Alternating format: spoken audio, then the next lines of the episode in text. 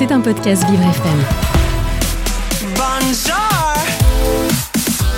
Vincent Geoffroy. Oh là là. ADV, ADV. Agenda différent de Vincent Geoffroy. Mon rendez-vous extraordinaire. Et, et oui, qu'est-ce que vous croyez? Je suis unique.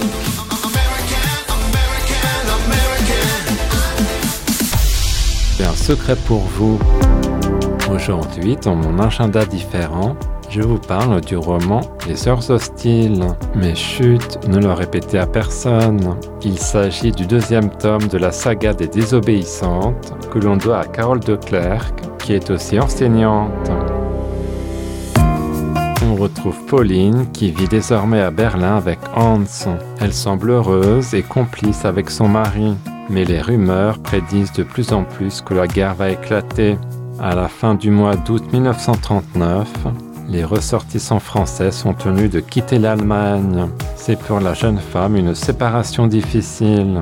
Pour sa part, Nathalie s'est assagie et s'est rangée en épousant le jeune officier Charles de Savigny.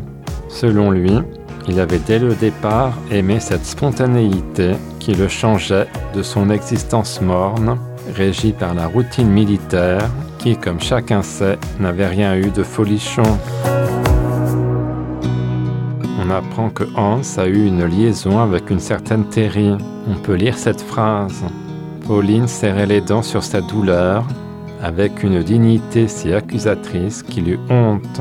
Nathalie tombe enceinte au moment où un conflit d'une rare violence commence. Selon l'autrice, cet enfant était une promesse d'un avenir enfin possible à trois. Parallèlement, Pauline a perdu son enfant. Les deux amis se retrouvent dans l'expectative. Nathalie tremble pour son mari mobilisé sur le front. La grande histoire va bouleverser leur vie. La tension monte à mesure que les événements se précipitent. J'ai été captivé par l'intrigue. Je me suis aussi attaché au personnage.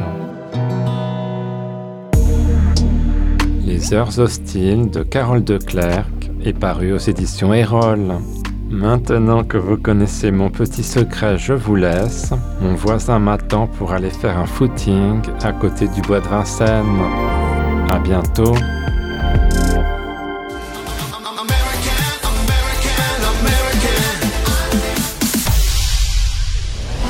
C'était un podcast Vivre FM. Si vous avez apprécié ce programme, n'hésitez pas à vous abonner.